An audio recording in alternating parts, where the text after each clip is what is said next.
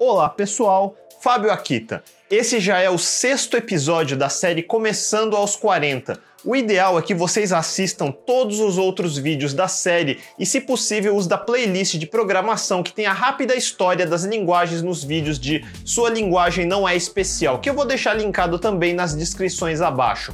Eu continuo bem contente com a repercussão dos últimos vídeos, parece que vocês estão gostando do formato, então eu vou continuar assim até o fim dessa série. Hoje, por acaso, eu tô sentindo minha garganta dando para trás. É possível que minha voz comece a falhar até o fim do vídeo, mas vamos lá. No episódio da semana passada, eu expliquei os conceitos mais básicos da computação, sobre instruções de máquina, compilação, interpretadores, como os binários se linkam com suas dependências, lembra? Linkagem estática e dinâmica. Começamos a falar um pouco sobre Java e .NET e máquinas virtuais como JVM.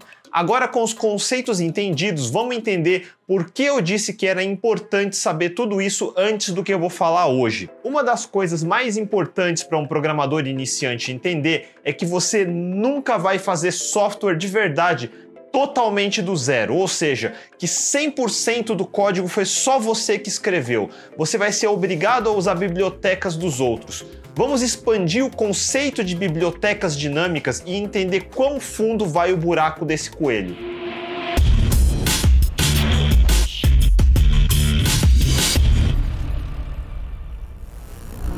Até esse ponto na história, você tinha então linguagens estilo Java, que é muito inspirado em C++ e alguns pontos de Smalltalk, com alguns, mas não todos os conceitos de orientação a objetos e o conceito de máquina virtual e gerenciador de memória, que também havia em Lisp. Na prática, em vez de orientação a objetos, eu argumentaria que Java é uma linguagem mais orientada a classes, Muita coisa em Java não são objetos, começando com a própria classe em si. A orientação a objetos veio evoluindo desde Simula, Clue, C com classes que originou C++, Smalltalk, que foi provavelmente a melhor representação de orientação a objetos, e Java, que deu alguns passos para trás. Até esse ponto, já entendemos o conceito de bibliotecas dinâmicas que podem ser reusadas. Bibliotecas, em geral, são conjuntos de funções que fazem alguma coisa útil, como processar imagens, converter dados, datas, formatar PDFs ou qualquer coisa assim que pode ser reusado.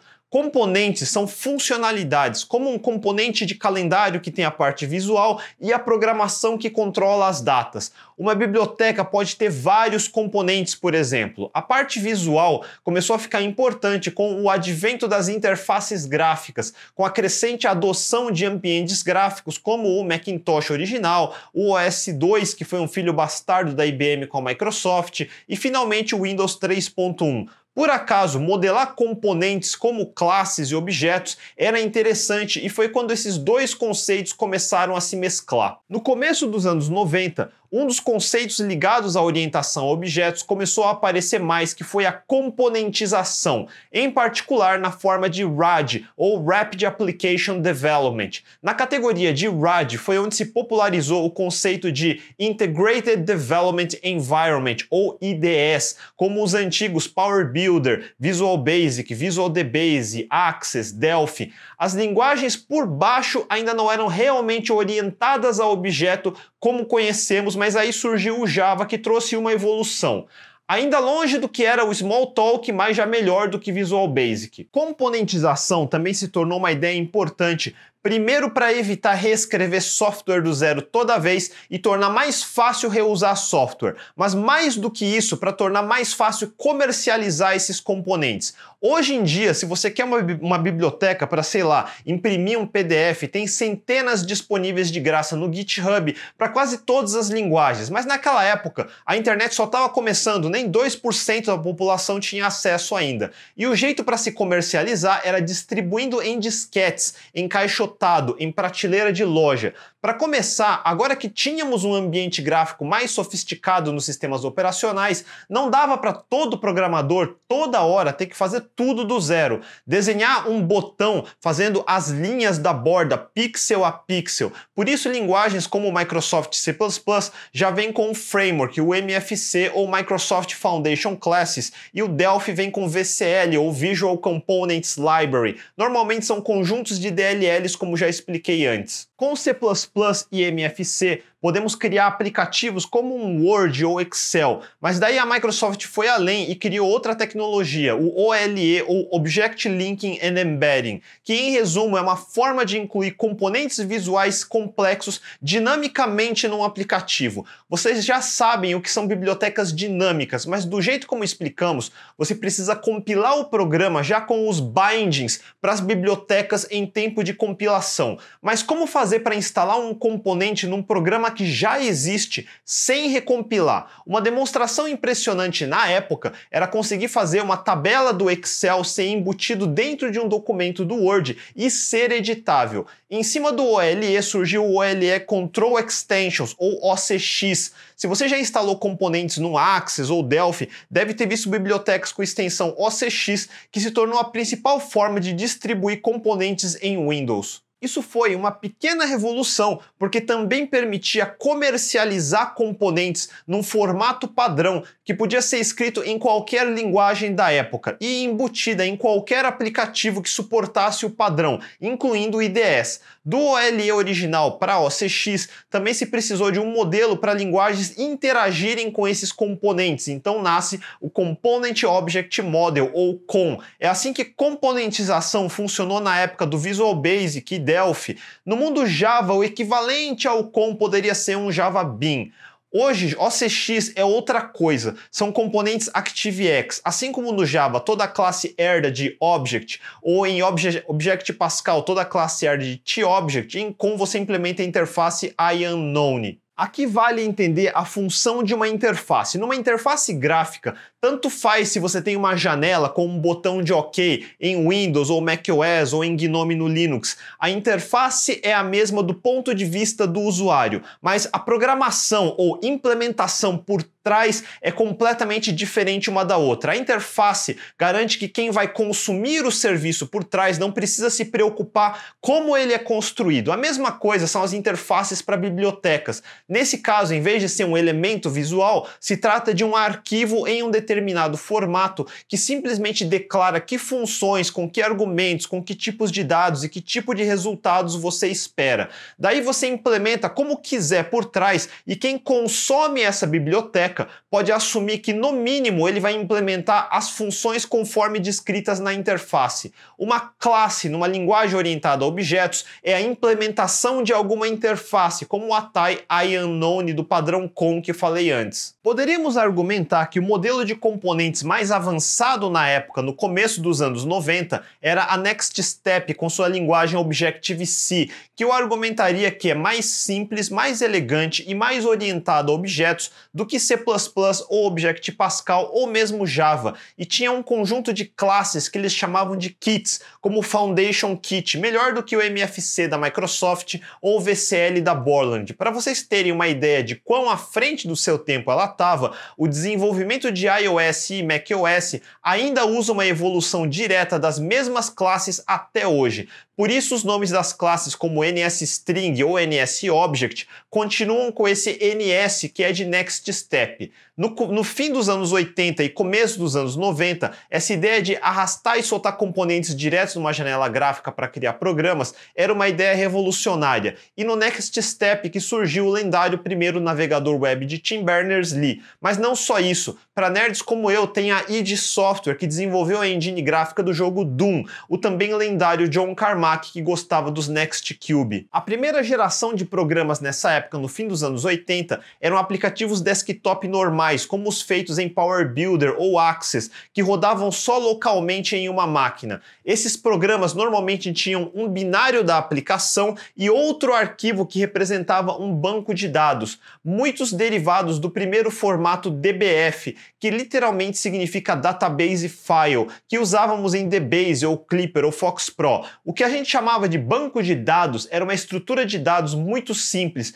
Pense uma coisa parecida com uma lista ligada de estruturas e um índice primitivo. Numa época que empresas pequenas às vezes tinham só um computador para a empresa inteira, isso até funcionava. O banco inteiro era um único arquivo. Mas e se dois usuários em duas máquinas quisessem compartilhar o mesmo banco de dados sem precisar ficar copiando o arquivo toda hora? Com a popularização dos desktops, principalmente PCs, e também com acesso a tecnologias de rede locais, antes ainda da internet comercial realmente decolar, começa a surgir o conceito de aplicativos distribuídos. Foi com a popularização de tecnologias de rede como o da Novell e do protocolo IPX-SPX e o Windows NetBIOS, que permitiam compartilhar arquivos numa rede local que as coisas realmente começaram a mudar. Com essa possibilidade, e se colocássemos o tal arquivo de banco de dados numa pasta compartilhada na rede? Daí copiamos o programa na máquina de cada pessoa na rede e quando o programa abre, ele pode apontar para o arquivo compartilhado e bum! Agora todo mundo pode acessar os mesmos dados. Sensacional, né? Só que não. Puta ideia errada. Lembram do episódio passado que eu falei da dor de cabeça que é programar multithread, porque cada thread tem acesso à memória global e uma pode ficar pisando na memória da outra? Então é a mesma coisa com programas acessando um mesmo arquivo compartilhado na rede. O que acontece quando um programa tenta escrever no mesmo registro, no mesmo arquivo que outro programa na rede? Caos. Foi a era dos arquivos de banco de dados que corrompiam toda hora. Essas linguagens primárias e as redes da época só tinham uma coisa para fazer nessa época: bloquear o arquivo inteiro. Ou seja, se alguém decidisse gravar alguma coisa no banco de dados, todos os outros programas precisavam esperar a vez. Não era ideal, mas em redes pequenas de 10, 20 máquinas, não chegava a ser o fim do mundo. Mas o problema é que um arquivo compartilhado não é mágica. Tem um servidor onde fica o arquivo de verdade. Na rede, as pessoas não têm a cópia inteira do arquivo. Ele vai lendo pedaços do arquivo em um stream de dados. Aliás, esse conceito de stream é importante você entender se ainda não estudou. Se você tem um arquivo de, digamos, 100 GB na rede e você quer só um pedaço no meio dele, você não precisa baixar o arquivo todo. Você abre um stream, tipo uma corrente ou esteira, e vai puxando um pedaço de cada vez até chegar na parte que quer e aí pode fechar esse stream. Ou você pode abrir o stream direto já no meio do arquivo e ir lendo de lá um pedaço de cada vez. Quem é bem iniciante se confunde com isso porque você consegue listar os arquivos na rede como se estivesse local na sua máquina, mas ver os arquivos e os arquivos são coisas diferentes. Mas e se você tentar ler esse arquivo gigante inteiro? Dependendo da velocidade da rede, que é sempre lento, pode levar muitos minutos. E na hora de gravar, o servidor de rede precisava não errar onde ia gravar no meio do arquivo. E se seu programa dá pau na rede no meio de uma gravação? Ou e se a rede dá pau? Ou se o servidor engasga, de repente a gente começou a ter um monte de variáveis a mais para se preocupar, onde antes era simplesmente abrir o arquivo, gravar e fechar. Durante os anos 90, fomos evoluindo esse conceito de duas camadas ou cliente-servidor primitivo. O próximo passo foi usar um servidor de banco de dados em vez de só compartilhar um arquivo na rede. Foi assim que começamos a usar bancos como Ingress, Cache, Interbase, IBM DB2, Oracle, e só depois que a Microsoft adquire a Sybase no meio dos anos 90 que ele constrói o SQL Server sobre ele. A diferença com arquivos compartilhados é que em vez do programa cliente tentar abrir um arquivo na rede, ele se conecta antes a outro programa que está remoto, um servidor. Nesse caso, um servidor de banco de dados. Isso evita quase totalmente que o arquivo de dados em si se corrompa tão fácil. Esse servidor vai servir como um mediador. Os clientes pedem a ele para fazer operações no arquivo e o mediador vai executando na ordem correta as coisas. E como só ele abre e escreve no arquivo, as chances de corromper eram menores. Lembra no episódio sobre a história do front-end, como eu expliquei que um navegador web é um cliente TCP e o servidor web é um cliente TCP? É a mesma coisa aqui, só que antes de começarmos a usar o protocolo TCP, antes usávamos protocolos de rede local como o IPX que falei antes. Então, programa em Delphi ou Fox Pro podia ser um cliente IPX e o banco de dados era um servidor IPX. Pouco tempo depois que a internet começou a se popularizar e o Windows finalmente começou a vir com a pilha TCP/IP, que começamos a trocar tudo por TCP. Uma pequena evolução nessa arquitetura foi com bancos como Oracle ou SQL Server, que permitem escrever programas que rodam dentro do servidor de bancos de dados, os famigerados Stored Procedures em linguagens como PLSQL ou TSQL. Assim começamos a separar parte da lógica que ficava exclusivamente nos programas cliente para o lado do servidor. Isso ajuda em muito a diminuir a complexidade dos programas cliente, diminui a necessidade de ficar atualizando os programas nos desktops toda vez que a lógica de negócios muda. Mas por outro lado, causa mais lentidão no banco de dados, porque agora além de ter que fazer as operações básicas de ler e escrever dados, ele vai precisar processar e computar cálculos e lógicas em cima desses dados. De novo, lembre a dificuldade que era atualizar o programa cliente nos desktops. Você precisava gerar um novo binário e mandar todo mundo desligar tudo das máquinas e de máquina em máquina com um disquete para instalar ou mandar todo mundo baixar do servidor de arquivos da rede. Pior ainda se a empresa tinha filiais em lugares geograficamente separados, onde nem todas as filiais se comunicavam com as outras. Lembre-se, internet ainda era uma coisa opcional. A gente tinha redes locais dentro do escritório, mas não necessariamente internet entre os diferentes escritórios. E se uma filial começa a rodar o programa mais novo, mas outra filial esquece e fica na versão mais velha? Agora alguém parou para pensar. O banco de dados é um servidor de rede. Os programas são clientes que se conectam nesse servidor. Só que o banco faz duas funções: gerencia os dados e roda a lógica de negócio com essas stored procedures.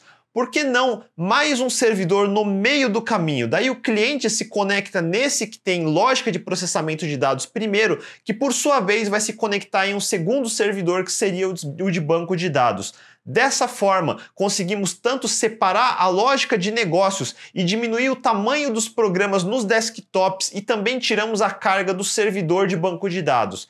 Esse é o nascimento da arquitetura que conhecemos como três camadas ou three tiers. Se você assistiu o episódio sobre SAP, é aqui que as soluções corporativas começam a se encaixar. Com a ideia de um servidor de aplicação, passamos a pensar mais em interoperabilidade e protocolos de rede. Junte a ideia de componentização, orientação a objetos e a necessidade de componentizar agora um conceito mais abstrato, chamar lógica de negócio em outro servidor. Assim nascem especificações como o COM e Distributed COM ou DCOM, que depois seria renomeado como COM Plus da Microsoft, ou concorrentes como o famigerado Corba. Na prática, eram todas formas de chamadas de procedimento remoto remotos, ou que chamamos hoje de RFC ou RPC, que é Remote Procedure Calls. Eu já expliquei que para compilar um programa que depende de uma biblioteca dinâmica, precisamos de um arquivo de cabeçalho que declara que funções essa biblioteca tem exposta para ser consumida.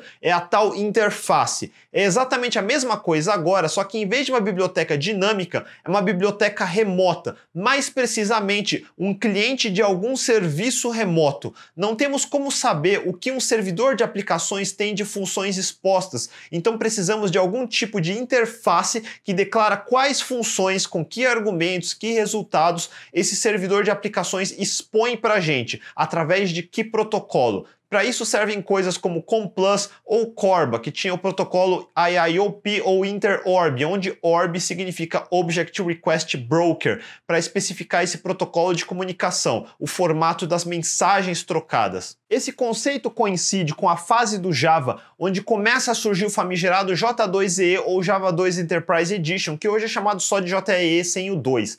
Java 2 é engraçado porque tivemos o Java 1, daí ele foi para 1.1 e depois 1.2 e aí nasceu J2EE, mas depois as versões foram para 1.3, 1.4 e só na 1.5, que ele chamou direto de versão 5. Hoje eu acho que a gente está na 10 ou 11. Enfim, o J2EE era uma especificação realmente interessante porque consolidava tudo o que tínhamos inventado até então em tecnologias de desenvolvimento de aplicações em três camadas e agora também usando tecnologias de internet como o protocolo TCP TCP e HTTP. Em resumo, J2E especifica o também famigerado servlet, que é uma forma de encapsular as operações de HTTP. Ele especifica uma forma complexa de gerar aplicações usando um modelo chamado Model 2, que é basicamente o Model View Controller ou MVC que você tanto ouve falar hoje. E na parte do model, que costuma ser uma abstração para uma ou mais tabelas no banco de dados, temos os também famigerados EJB ou Enterprise Java Beans, além dos JMS ou Java Master Message Service,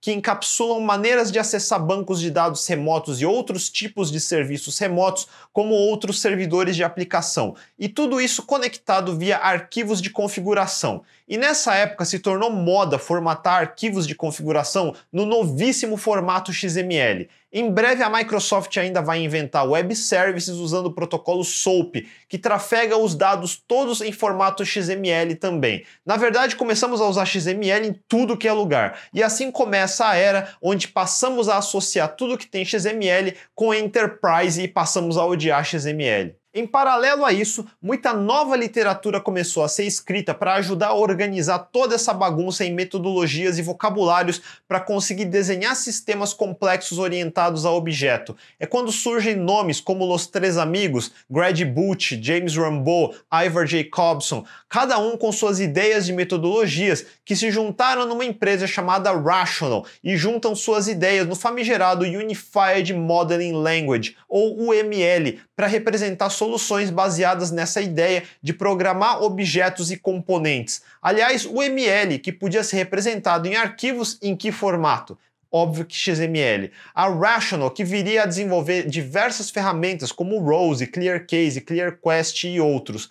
Depois teríamos a famosa Gangue dos Quatro, ou Gang of Four, que são Eric Gama, Richard Helm, Ralph Johnson e John Vlissides, que escreveram o agora clássico livro de Design Patterns. O que chamamos hoje de mundo enterprise começa a ganhar forma nessa fase do fim dos anos 90 e ele começa de verdade com J2EE e as metodologias monumentais de engenharia de software orientada a objetos. Em uma década evoluímos muito rápido de pequenos programas que rodavam só em uma máquina para soluções cliente-servidor em duas camadas e agora a arquitetura em três camadas e as sementes para aplicações realmente distribuídas com o advento da internet. Em paralelo, como já contei antes, tivemos C Sharp com a origem no híbrido de J++ e Object Pascal. Como o C Sharp é basicamente a Microsoft que controla e basicamente depende só do Windows, ele conseguiu evoluir bem mais rápido do que Java nos anos seguintes, adicionando muito mais funcionalidades à linguagem que a tornaram mais do que simplesmente uma cópia da sintaxe do Java,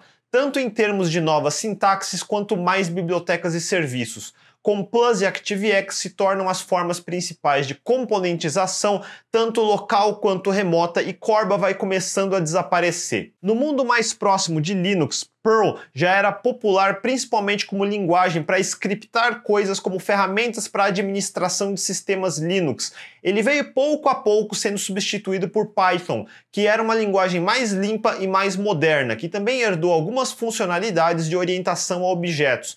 Ele teve a sorte de pegar o crescimento das distribuições Linux e acabou se tornando uma das linguagens padrão em muitas distribuições. O PHP pegou, a onda das aplicações web e ganhou espaço sendo mais fácil que Perl como sintaxe de linguagem. O PHP se uniu a outras tecnologias emergentes no mundo open source, como rodar em sistemas Linux, usar o servidor web Apache e o ainda novato banco de dados MySQL, e assim nasceu a pilha de tecnologias ou stack chamado de LAMP. Mas o interpretador do PHP era realmente um puxadinho, bem ruim, sendo um dos piores em gerenciamento de memória e constantes bugs de segurança numa época onde ainda estávamos aprendendo sobre segurança, agora que começamos a colocar as coisas expostas na internet pública. Fora isso, o estilo de programação derivado da filosofia de Larry Wall, criador do Perl, de quick and dirty ou rápido para desenvolver, mas código sujo como resultado, não era atraente para adotar adoção mais séria da indústria, mas a bolha da internet acelerou a adoção de todos eles ao mesmo tempo. Com o crash da bolha, demorou alguns anos para as pessoas voltarem a se interessar em novas linguagens, como eu disse antes, o Manifesto Ágil só foi escrito bem no ano desse crash em 2001, então o mercado de linguagens que já existiam não tinha muito interesse em adoção em massa de práticas como as ensinadas por metodologias como Extreme Programming ou Crystal. As metodologias no mundo como Java ou C Sharp era ditado pelos fabricantes de ferramentas como a Rational, que foi comprada pela IBM, BA, Oracle, Microsoft. O Google estava crescendo rápido, mas ainda não tinha tanta influência nesse mercado. Facebook ainda nem existia. O mercado passou a associar tecnologias enterprise como sérias e tecnologias open source como amadoras. Mas a gente sabia que tinha jeitos mais simples de desenvolver, principalmente se olhar as linguagens interpretadas, mas ainda não havia uma adoção significativa, a não ser do PHP, que para muitos engenheiros era uma linguagem amadora e pouco sofisticada. Foi só quando o Ruby começou a ser adotada por muitos dos signatários do Manifesto Ágil, como Warren Cunningham, Martin Fowler, Andrew Hunt, Brian Merrick, Bob Martin, Dave Thomas, que as pessoas começaram a mostrar algum interesse e coincidentemente tivemos o lançamento do framework Ruby on Rails em 2004 e finalmente Ruby, que havia sido criado 10 anos antes, em 95, começou a ganhar alguma tração. Diferente de Java ou C Sharp ou PHP, em vez de ter origem na herança de sintaxe do C++, ele procurou inspiração no Smalltalk e Lisp. Isso o tornou diferente o suficiente com o suficiente de sofisticação para atrair a atenção desses veteranos de cabelo branco. Já que era muito difícil parar a inércia de gigantes como Java, .NET PHP, pareceu interessante começar uma comunidade do zero, com uma linguagem sofisticada, mais obscura, mas já aplicando as práticas evangélicas evangelizadas pelas metodologias que seguiam o Manifesto Ágil. Essa era marca o início da profissionalização das tecnologias open source para desenvolvimento de aplicações que poucos anos antes eram consideradas mais amadoras pelo mundo enterprise.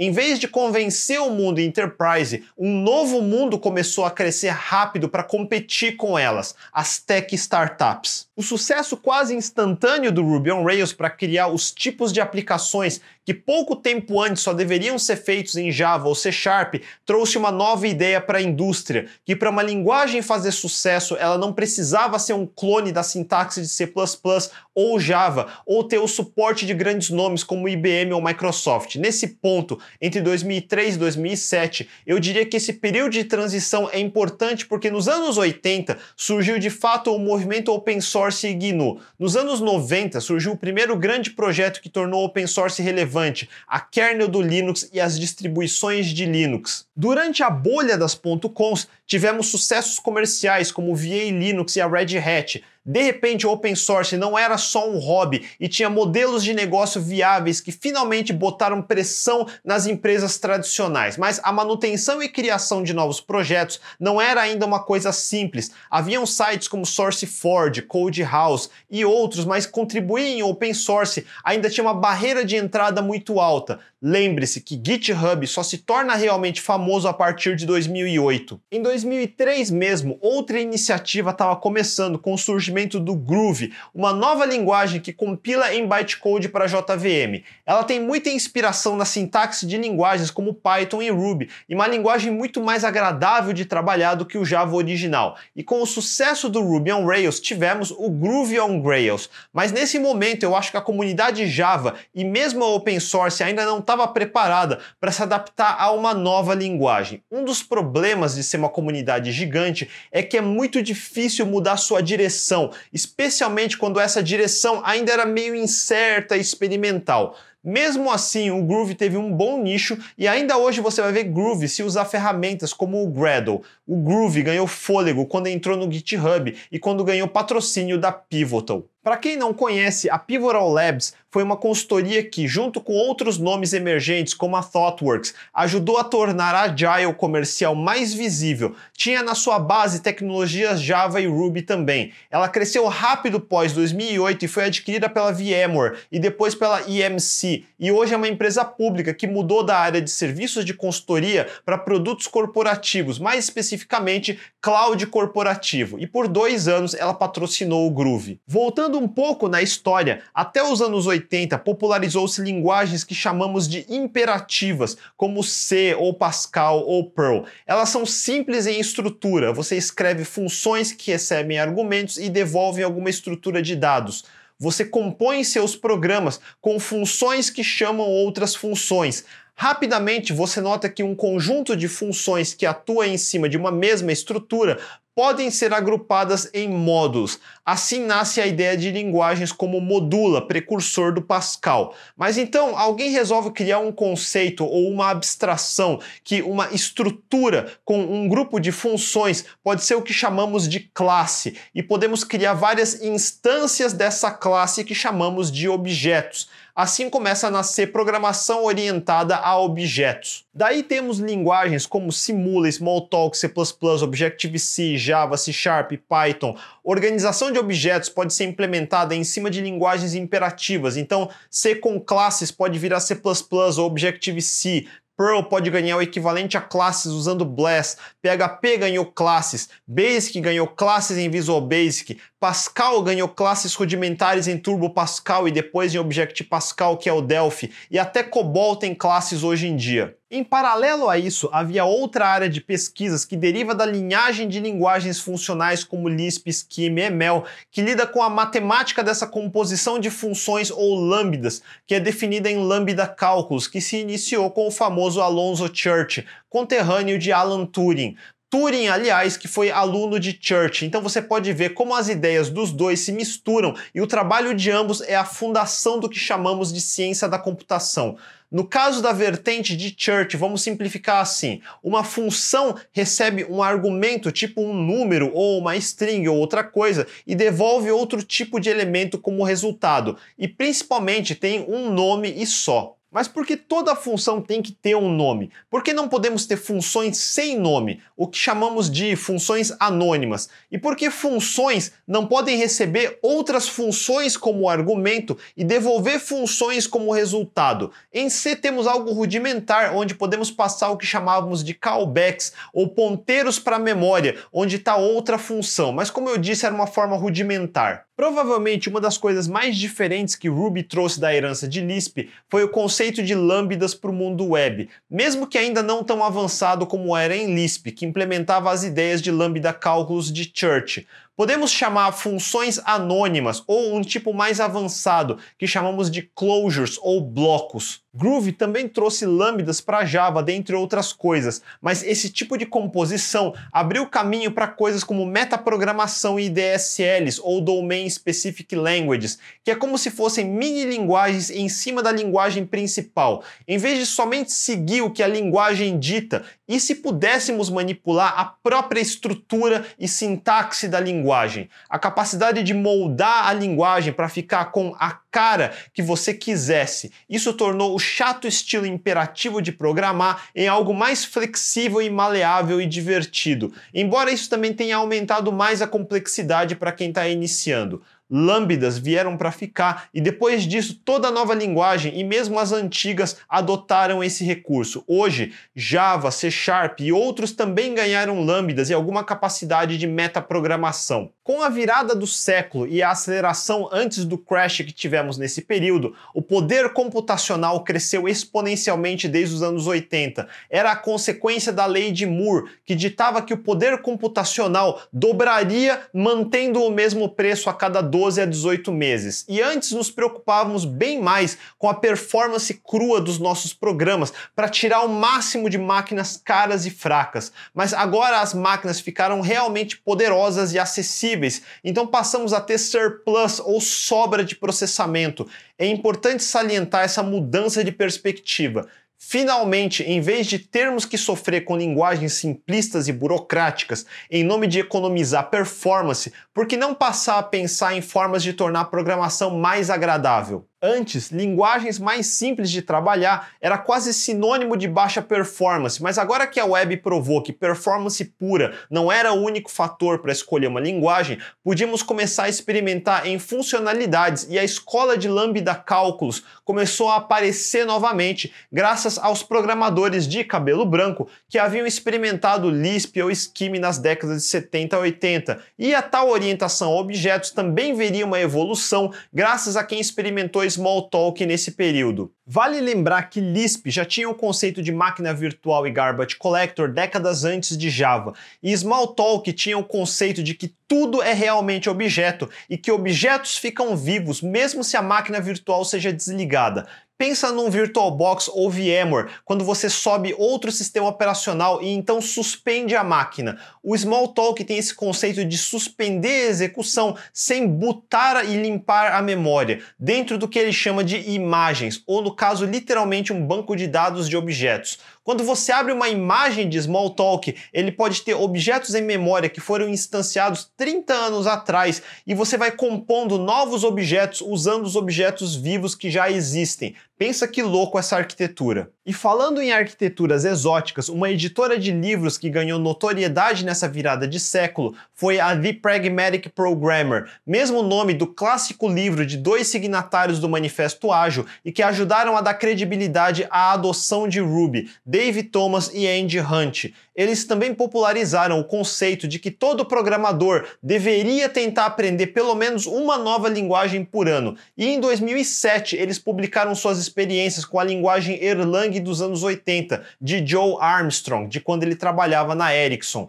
Erlang, que como eu expliquei em outro episódio, tem uma sintaxe muito diferente, herdada de Prolog, e que tinha uma arquitetura que ninguém no mundo web tinha visto ainda, o modelo de atores. Erlang, como Java, tem uma máquina virtual, mas diferente da JVM, ele vai um passo além. Ele tem partes do conceito de lambda cálculo sem ser puramente funcional e partes das principais propriedades de objetos sem ser orientado a objetos mas em vez de organizar as coisas como classes e objetos, ele organiza como módulos e atores. Um ator é como se fosse um objeto com seu estado encapsulado e se comunicando com outros atores via passagem de mensagem, diferente do Java, C++ ou C Sharp e mais similar a Smalltalk e Objective-C. E mais do que isso, num sistema operacional, além de carregar o kernel, ele também carrega serviços ou daemons via um serviço de supervisão, como systemd ou initd, ou outros dependendo do seu sabor favorito de Unix ou Linux.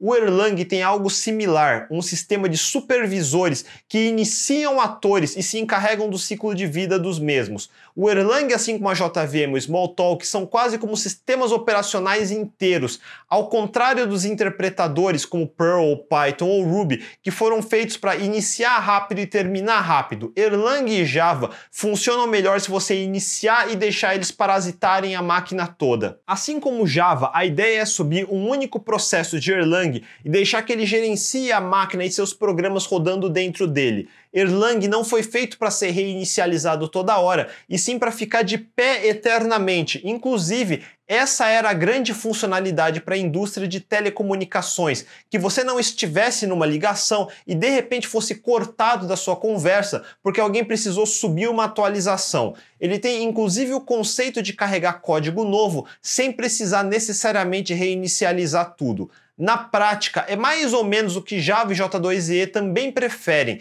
ficar de pé sem ficar reinicializando o tempo todo. Ficar de pé eternamente era o grande objetivo. E guardem essa característica, porque vai ficar mais óbvio quando falarmos de infraestrutura e DevOps mais para frente. Mas o ponto é que essa linguagem super estranha despertou o interesse em, em arquiteturas muito diferentes do que estávamos usando na época. Em 2009, Martin Odersky trouxe ao mundo o resultado das pesquisas que ele vinha fazendo no mundo de Lambda cálculos e Java desde o começo dos anos 80 e 90 na forma de outra linguagem que também compilava em bytecodes Java como Groove. Essa linguagem foi Scala e ele se popularizou muito rápido porque adicionava funcionalidades que tornavam o Java mais palatável, coisas como traits, que em Objective-C são equivalente a protocolos, e alguns diriam que é uma forma mais limpa de se fazer herança de funcionalidades inferência de tipos, que eu já expliquei que vem de Hindley-Milner Type System, de linguagens funcionais como ML, que levantou outro dilema da programação, a discussão se linguagens de tipagem estática são melhores ou não que tipagem dinâmica. Em um super resumo, Todos os dados do seu código, variáveis, estruturas, listas, precisam ter tipos, Pense em tipos como moldes de biscoito. Você precisa dizer de antemão qual o tamanho do molde você vai querer: pequeno, grande. No caso de números, vai ser um inteiro 32 bits, um inteiro 64 bits, um inteiro sem sinal, ou seja, sem números negativos. Isso é importante para um compilador saber quanto de memória precisa alocar para cada coisa. Se fizer isso errado, vai faltar memória e dar erro, ou vai usar memória desnecessária, causando leaks ou vazamentos. Em linguagens dinâmicas como Lisp, Python, Ruby, a gente não determina isso no código. O interpretador pode determinar o molde ou o tipo certo durante a execução do código. Por isso chamamos isso de tipos dinâmicos. Eles têm tipos, só que não estão estaticamente declarados no código como fazíamos em Java ou C Sharp antigos. Declarar tipos é super tedioso e você pode errar quando está programando também. Simplesmente não declarar e deixar o interpretador decidir só quando já está rodando é muito mais conveniente, mas pode causar desperdícios e alguns erros, porque ele pode assumir o tipo que você não esperava e você só vai descobrir quando estiver rodando. Inferência de tipos é meio que o meio do caminho dos dois mundos, porque a gente não escreve todos os tipos estaticamente no código, ou seja, deixa de ser absurdamente tedioso. Mas o compilador vai tentar adivinhar os tipos em tempo de compilação. Daí o binário ou bytecode no final vai conter os tipos certos antes do programa executar. Só isso já torna escrever em escala muito mais conveniente do que escrever em Java antigo. E inferência de tipos foi melhorando e hoje se encontra em linguagens novas como Rust, Swift, Kotlin ou TypeScript. Mesmo Java, desde a versão 5, você tinha a possibilidade de omitir alguns tipos quando usava a implementação rudimentar de generics. No Java 8, você pode omitir tipos em declaração de lambdas, e no Java 10 ele ganha inferência de tipos locais como C Sharp também. Como iniciante, você vai notar que estudar tipos é muito importante, independente se você vai aprender uma linguagem dinâmica ou estática, se tem inferência de tipos ou não, porque mesmo inferência não é mágica. O compilador ainda precisa de algum contexto ou anotação para inferir o tipo certo. Na prática, entenda, escolha o molde errado e seu biscoito vai sair do tamanho errado. Scala cresceu rápido por um momento, mas estagnou. Um grande problema do Scala é que o binário bytecode que ele gera de uma versão de Scala para outra são incompatíveis, ou seja, se você tem uma biblioteca compilada para bytecode de Scala 1 e você faz um programa com Scala 2 e tenta carregar a biblioteca antiga, vai tomar um linkage error da JVM. Isso era uma puta dor de cabeça. Incompatibilidade binária entre coisas compiladas em diferentes versões de Scala. A única forma de solucionar isso é você recompilar tudo de novo sem reusar os binários antigos. É uma escolha do design do criador para que ele pudesse inovar a linguagem sem se preocupar em ficar dando suporte para coisas antigas. Hoje em dia, o Go meio que exige a mesma coisa. Ele prefere que você baixe o código-fonte de todas as dependências, em vez de baixar binário pré-compilado e compilar tudo junto de uma só vez. Aliás, um comentário importante. Eu falei lá atrás que você, como programador, vai precisar sempre se preocupar com as dependências e as versões certas dessas dependências. Lembra da discussão de compilação estática versus compilação dinâmica? Nos anos 80 e 90, fabricantes de ferramentas de desenvolvimento, como Borland, Microsoft, BA, Oracle, traziam tudo junto eles que se viravam para ter todas as dependências que você iria precisar já instalado ou de forma organizada que você pudesse comprar um CD e instalar na sua máquina. E mesmo assim, os anos 90 foram infestados do que chamamos de DLL Hell, com programas diferentes que precisavam da mesma DLL, mas em versões diferentes, mas tudo no mesmo sistema entrando em conflito, literalmente um inferno de DLLs. Com o advento do mundo open source, de repente você podia baixar bibliotecas gratuitas de código aberto e instalar você mesmo, mas eles não estavam esperando por isso e virou uma grande bagunça no começo. Quem daquela época nunca copiou um site em PHP que na sua máquina tudo funciona, mas quando copia para o servidor ele falha porque você esqueceu de também copiar ou instalar as bibliotecas de dependência? Ou no caso de Java, esquecer de copiar os tais jars e a aplicação nem queria iniciar. É assim que nascem ferramentas como o Maven no Java, que é um grande banco de dados de bibliotecas binárias. Agora você tem um repositório centralizado onde quem escrevia bibliotecas poderia postar lá e você, como desenvolvedor, podia declarar no arquivo em XML, lógico, os nomes e versões das bibliotecas que precisavam no seu projeto e o Maven se virava para baixar tudo que você precisava. E como uma biblioteca pode precisar de outras bibliotecas, a gente costumava brincar que toda vez que precisávamos baixar todas as dependências do projeto, o Maven baixava a internet inteira duas vezes. Hoje essa posição é do NPM do JavaScript. No mundo Microsoft demorou mais para algo similar aparecer, mas no .NET você tem hoje Nugget, que inclusive passou a vir pré-instalado no Visual Studio 2012 e em diante. No mundo de programação, até esse ponto, a gente tinha o Maven no mundo Java e hoje muitos usam junto o Gradle, que é feito em Groove, como eu disse antes. Temos o Cepan no mundo Pro até hoje. No mundo PHP era um híbrido, todo mundo baixava as dependências na mão, mesmo tendo coisas como o Peer. Hoje em dia, felizmente, PHP tem algo mais moderno, que é o PHP Composer. No mundo Ruby, estávamos evoluindo a ideia de gerenciamento de versões com algo rudimentar implementado dentro do próprio Ruby on Rails, que baixava as dependências direto do GitHub e depois evoluímos para a ferramenta Bundler, que na época se tornou o benchmark sobre o qual todo mundo se comparava. Python preferia usar o próprio sistema de pacotes das distribuições Linux. Então era uma zona, porque você precisava fazer pacotes RPM ou Deb ou outros para cada distribuição e você ainda tinha a zona de ferramentas como Setup Tools e Easy Install, que de Easy não tinha nada. Aliás, para uma linguagem que se orgulhava de ter um único jeito para fazer cada coisa, instalar pacotes não era assim. Felizmente, o mundo Python tem o pip agora. No mundo JavaScript, como eu já falei, nasceu o NPM, que ganhou concorrência com o Yarn, coautorado pelo mesmo autor do Bundler de Ruby. No mundo Elixir existe o Hex, no mundo Rust existe o Cargo, o mundo Go tem o DEP, mas aqui a coisa é um pouco mais controversa. Declarar dependências no seu projeto, instalar de algum repositório e gerenciar os upgrades de versão é uma coisa extremamente importante. Você nunca pode simplesmente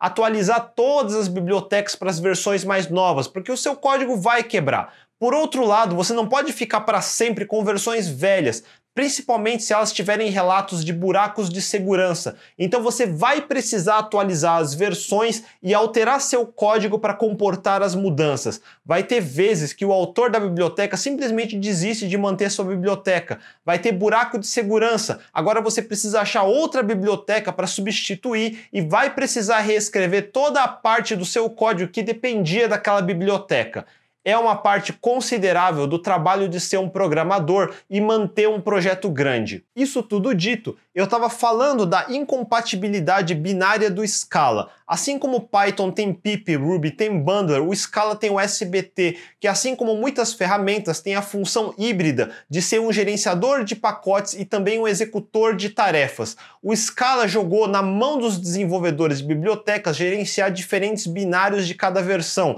e tem até um guia para tentar manter compatibilidade binária ou o que fazer quando isso não é possível. É meio uma zona, porque toda vez que o Scala lança uma versão nova, todo mundo que faz bibliotecas precisa ficar recompilando uma nova versão. Só que é irreal achar que todo mundo vai fazer isso. Então você como programador que depende dessas bibliotecas, ou tem que ficar meses esperando todo mundo alcançar a versão nova, ou você mesmo precisa lidar com recompilar manualmente e ver se nada quebra. Eu mencionei Go porque o Go é diferente da ideia de Java ou Scala. Ele não é uma máquina virtual para começar nem um interpretador. Ele é mais próximo de C++, porque compila direto num binário nativo e é feito para fazer aplicações e não drivers ou coisas mais baixo nível como fazemos em C e ele prefere compilação estática para criar binários que acabam ficando gigantes em tamanho, mas que você pode mover para outro lugar e ele simplesmente funciona. O Go fez uma coisa que a comunidade Ruby on Rails fez em 2008 ou 2009.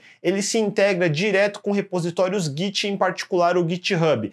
Todo desenvolvedor de bibliotecas mantém o código-fonte no GitHub. Você usa o recurso de dep que eu falei para baixar todas as dependências do GitHub e vai vir todos os códigos-fonte. Como o intuito do Go é compilação estática, ele precisa de todas as fontes disponíveis para gerar um binário único. Então, a menos que a sintaxe da linguagem não mude de forma drástica de uma versão para outra, você sempre consegue um binário que não quebra no final, sem depender de linkagem dinâmica e linkage error que o Scala sofre. O Elixir faz algo similar com o Hex, o Rust faz algo similar com o Cargo. A ideia é sempre baixar os códigos fontes das dependências e deixar próximo do código do seu projeto e compilar tudo junto depois que baixa, em vez de baixar as bibliotecas em formato binário, como os jars de Java. A diferença é que em Java o compilador é notoriamente lento. Em vez de toda vez compilar binários a partir do código fonte, nós compilamos e empacotamos em zips que chamamos de jars. É o que se publica no Maven, por exemplo. Daí você, ou manualmente, ou via Maven ou SBT, no caso do Scala, baixa os jars pré-compilados. A mesma coisa no mundo .NET, mas a Microsoft tende a ser melhorzinha em tentar compatibilidade binária das suas dependências e agora de gerenciar as diferentes versões versões de cada uma. Antigamente isso era importante porque não se tinha esse conceito de código aberto. As empresas vendiam bibliotecas e preferiam não abrir o código. Na verdade, eles faziam o máximo, inclusive, para obfuscar os bytecodes gerados para dificultar alguém fazer engenharia reversa e ver como que foi implementado. Por isso eu salientei a diferença na virada do século da explosão do mundo de código aberto e serviços como GitHub e linguagens interpretadas como PHP, Python, Ruby que precisam ter os códigos disponíveis. Scala ainda cabe herdando essa parte do Java, mas linguagens como Go, Rust e Elixir investiram em fazer compiladores bem mais velozes e baixar dependências na forma de pacotes que embutem o código fonte e compilar seu programa e as dependências tudo localmente em vez de depender de versões binárias pré-compiladas. Voltando ao papo de arquiteturas, Groove e Scala trouxeram ao mundo Java uma sintaxe bem mais moderna do que o antigo Java, e isso ajudou a linguagem a evoluir muito da versão 6 até agora. Scala também trouxe a arquitetura de atores para o mundo Java e somado a The Pragmatic Programmer evangelizando Erlang, também trouxe a possibilidade de ir direto na fonte, já que foi ela que introduziu o conceito de atores com seu framework OTP ou Open Telecom Platform. Softwares que foram escritos para Erlang antes também começaram a ganhar a luz do dia, em particular EJBRD e RabbitMQ, numa época onde produtos de comunicação como Facebook Messenger ou WhatsApp começaram a aparecer. Erlang, sendo um produto desenhado para a indústria de telecom, era um par perfeito para produtos de comunicação em massa. Mas sejamos honestos, a linguagem do Erlang é horrível de usar nos dias de hoje. Talvez ok para os anos 80, mas não para o século 21. A comunidade Ruby começou a olhar Erlang e um rubista chamado Tony Arcieri criou a linguagem Raya. Assim como a JVM do Java roda os bytecodes compilados de linguagens como Groove e não só do Java puro, o Erlang também tem uma máquina virtual chamada Bean, com seus próprios bytecodes. O Raya foi o primeiro experimento de tentar modernizar a sintaxe do Erlang, nesse caso imitando quase diretamente a sintaxe do Ruby para compilar em bytecodes que rodam no Bean. Em paralelo Paralelo a ele, surgiu outra tentativa de fazer a mesma coisa, dessa vez de outro rubista, o brasileiro José Valim, com a linguagem Elixir. O Elixir foi uma tentativa mais avançada de não imitar diretamente o Ruby, mas de criar uma sintaxe moderna em cima das capacidades do Bean do Erlang e também de criar um conjunto de bibliotecas base para possibilitar realmente criar aplicações de verdade. Levou quase quatro anos para Elixir finalmente se tornar usável de verdade para fazer aplicações em produção. Ele aproveita tudo que o Erlang já faz, mas com uma sintaxe e um conjunto de bibliotecas que remetem a coisas como o Ruby, aumentando muito mais a produtividade. Também por causa da influência do framework Ruby on Rails, surgiu o framework Phoenix para desenvolvimento de aplicações web. O Ruby, como vocês já devem ter percebido, é uma linguagem que eu pessoalmente gosto. Ela ajudou a influenciar outras linguagens, como o Groove. Depois da comunidade saiu CoffeeScript, que ajudou a influenciar o atual JavaScript S6 e também influenciou a sintaxe do Elixir e no estilo da programação de suas bibliotecas. Em paralelo, começamos a experimentar mais com outras linguagens, uma vez que o paradigma funcional, baseado no Lambda Calculus que falei acima, começou a ganhar algum terreno. Linguagens obscuras como Haskell e OCaml começaram a ganhar um pouco mais de terreno, inclusive OCaml influenciando a linguagem F Sharp no mundo .NET. Tudo isso também ajudou a evoluir a própria linguagem Java, agora com mais de 10 anos de idade. Para finalizar esse episódio, eu preciso falar da linguagem Go mais um pouco, que eu já vim citando durante esse episódio anterior.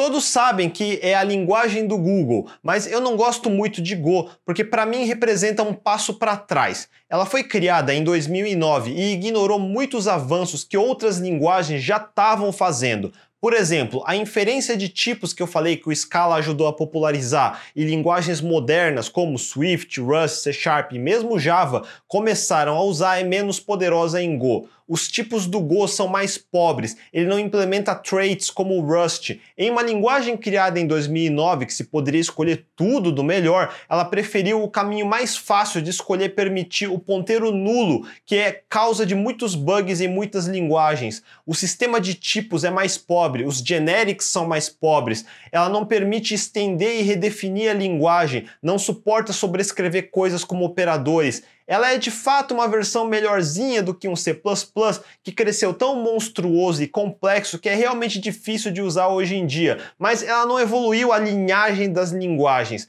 Como linguagem, ela representa um passo para trás.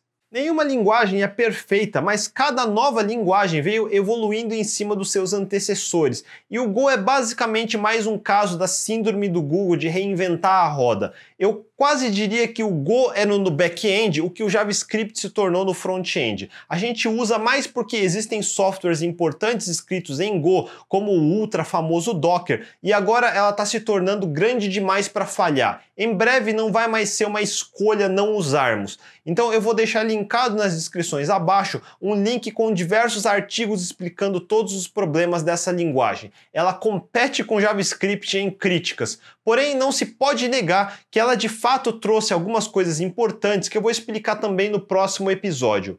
Então, no próximo episódio, eu vou continuar essa história com Go, mais Elixir, um pouco mais de Rush, talvez JavaScript, talvez de Python, e principalmente vou tentar explicar mais da importância da Apple nos últimos 20 anos para o desenvolvimento de software e como ela cruza com um evento importante no mundo open source. A história do back-end não acabou. Eu disse que ia ser longo. No episódio de hoje, eu voltei à década de 90 e dei uma breve introdução da evolução das arquiteturas de desenvolvimento de software. Retornei mais ao mundo Java e entendemos mais sobre a longa e inacabada novela chamada Gerenciamento de Dependências, uma praga que vai te perseguir por toda a sua carreira de programação. E finalmente começamos a ter um gosto das novas linguagens, começando com Groove, Scala, Erlang, Elixir e um pouco do Go. Então eu acho que finalmente passamos um pouco da metade desse tema nessa série. Não deixe de mandar suas perguntas nos comentários abaixo. Se curtiu o vídeo, mandem um joinha, assinem o canal e para não perder a continuação dessa história, clique no sininho e não deixe de compartilhar com seus amigos. Como semana que vem a gente tem carnaval, é possível que eu tire o feriado para descansar. Vamos ver. Se não, nos vemos até lá. Bom carnaval para todo mundo. Até mais.